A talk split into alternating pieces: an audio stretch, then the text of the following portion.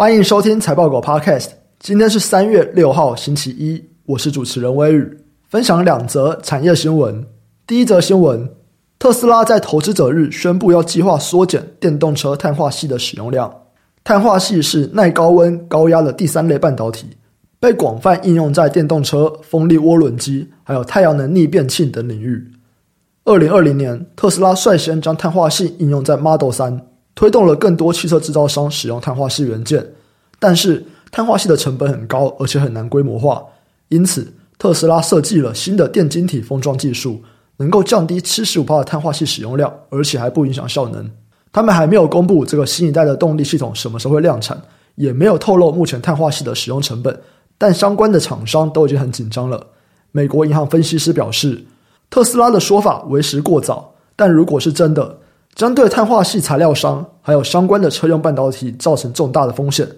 但更便宜的碳化矽晶片可能就会推动全球电动车的采用，因此供应商的损失也可能被更多的量来部分抵消。New Street Research 的分析师表示，新动力系统的逆变器它采用的是混合架构，这个架构仅适用于新一代低成本、小型、比较低性能的汽车，它不会应用在现有的车型或者是 Cybertruck。这边的概念股有碳化系。碳化矽基板，还有碳化矽磊晶。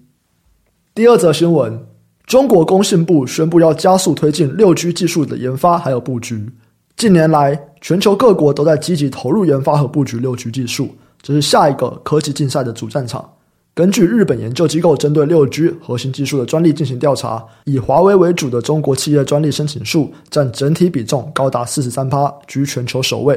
国际电信联盟无线电通信部门也在去年的六月举办研讨会，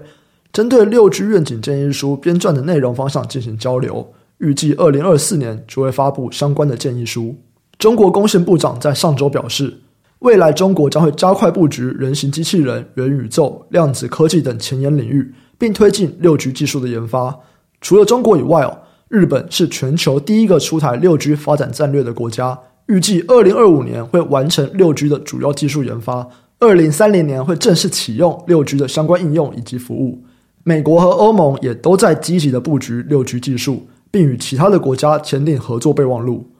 六 G 网络在相关的场景下可以实现更高速的资料传输，还有更低的延迟。这项技术的发展会对人工智能、智能交通还有智慧城市等领域产生重大的影响，也将会推动物联网的发展。这边的概念股有无线通讯。以上新闻相关资讯和相关概念股的清单，我们都有列在网站上，点选资讯栏财报狗新闻连接都可以看到，也可以透过这个连接订阅财报狗新闻。我们每天都会帮你整理产业动态，还有最新消息寄到你的信箱。等一下七点，我和小郑会来聊 Qorvo 这间公司，以及现在全球的手机到底状况怎么样？更重要的，中国的手机现在状况怎么样？我们等一下七点再见，拜拜。